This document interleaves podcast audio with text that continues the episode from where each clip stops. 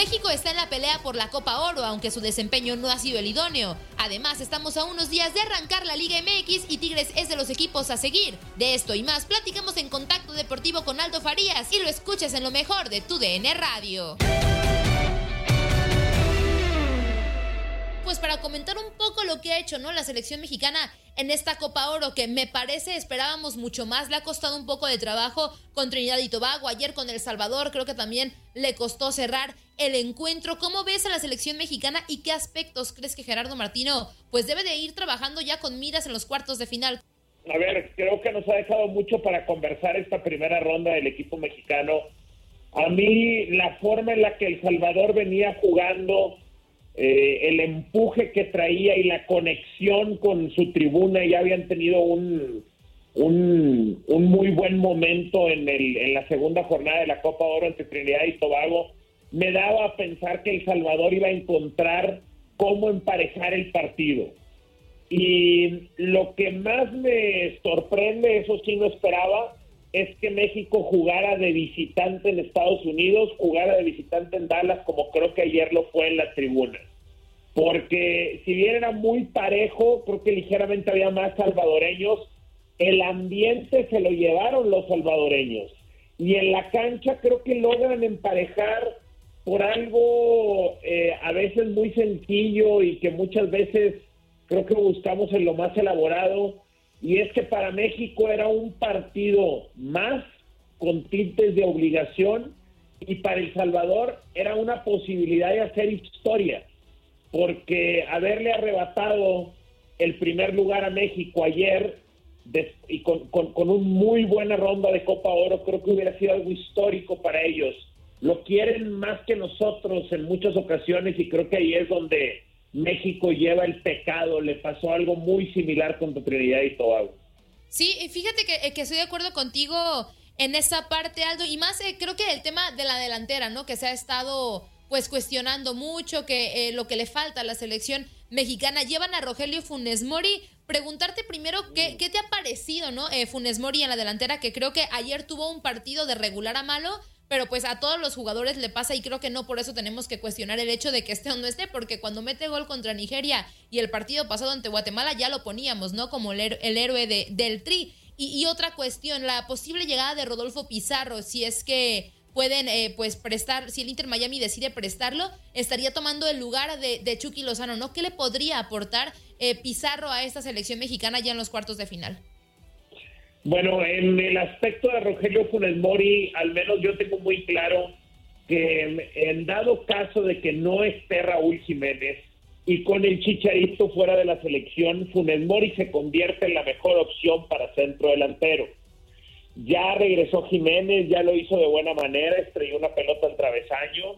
Yo creo que a Jiménez habrá que respetarle su lugar como titular la delantera estelar que tiene México es con Jiménez en el centro, con el Tecatito y con el Chucky por los costados. Pero si no está Jiménez, ya nos dimos cuenta que Funes Mori es la opción. No solamente por el cuestión de goleo, que Funes Mori, al igual que muchos otros delanteros, es de rachas en esa cuestión de goleo, sino porque sus características, su movilidad en la cancha, creo que se presta para jugar con Tecatito y con el Chucky, que son extremos que van hacia el centro, que son extremos que les gusta acercarse a la portería y que saben cómo definir a gol. Para eso necesitas un delantero que tenga mucha movilidad, que se bote, que sepa cómo resolver, que devuelva la pelota.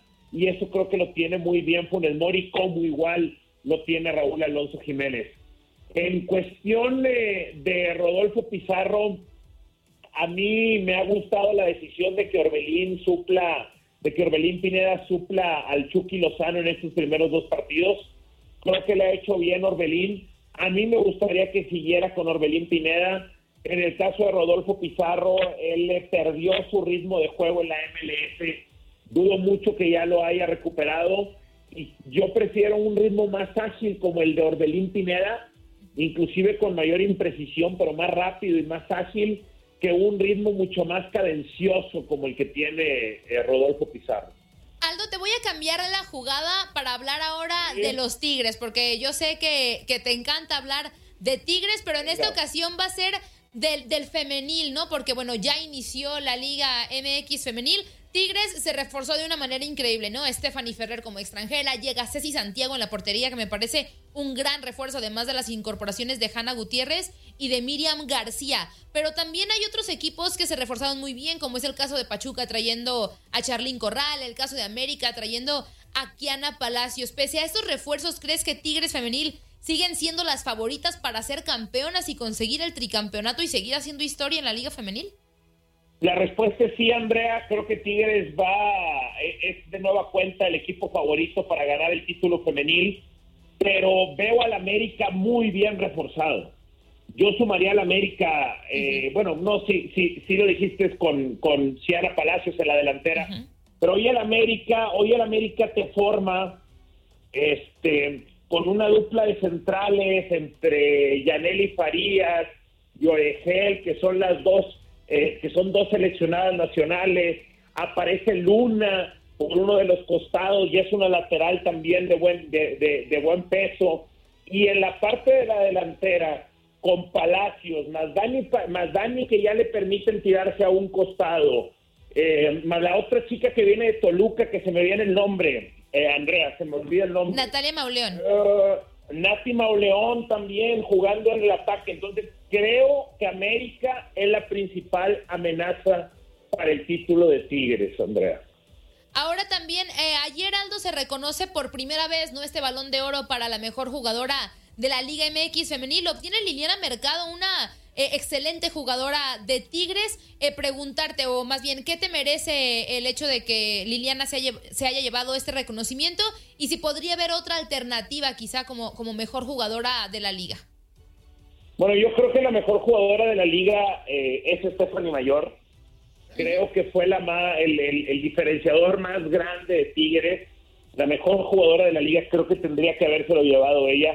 Pero obviamente que lo de Liliana Mercado es, eh, es más discreto, es más sobrio. Era, era más, fue más impactante lo de Stephanie Mayor Sabes, Liliana Mercado tiene al lado a Nancy Antonio, que al final de cuentas Antonio es la, es la titular en selección y no Mercado. Y creo que le ayuda muchísimo ahí en la repartición del juego. Es solamente un punto de vista, igual. Coincido contigo. que merece ganarlo, ¿eh? Ok, ok. sí. me, da gusto escuchar eso. sí, yo también creo que Stephanie Mayor es sin duda la mejor jugadora de la liga. Obviamente que, bueno, Liliana Mercado ha estado presente en todos los campeonatos de Tigres y sí ha sido fundamental pero sí, si, nos vamos al último año, Stephanie Mayor tuvo que haberse llevado ese balón de oro desde mi perspectiva. Adelante, Us. Y Aldo, y sobre pues el Tigres varonil, veo ahí las casas de, apuestas y son los claros favoritos para llevarse el título en el torneo. ¿Crees que, pues digo, más allá del plantel que es uno de los mejores planteles sin duda del fútbol mexicano, la llegada de Tabán, pues de Guiñac, el piojo para ti va a tener impacto inmediato porque se le va a estar midiendo partido a partido?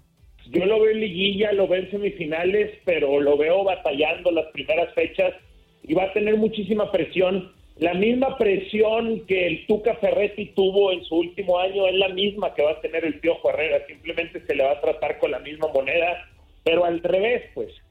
La fuerza eh, oprimida hacia un costado eventualmente será la fuerza opresora hacia el otro, y es lo que le está pasando a Miguel Herrera. Y, y creo para mí no es Tigres el principal favorito. Es más, yo diría que hay tres equipos antes que Tigres, que son eh, Cruz Azul, Rayados y América. Creo que Cruz Azul, Rayados y América son los tres principales favoritos al título y a partir del cuarto es donde ya entra en acción Tigres para mí.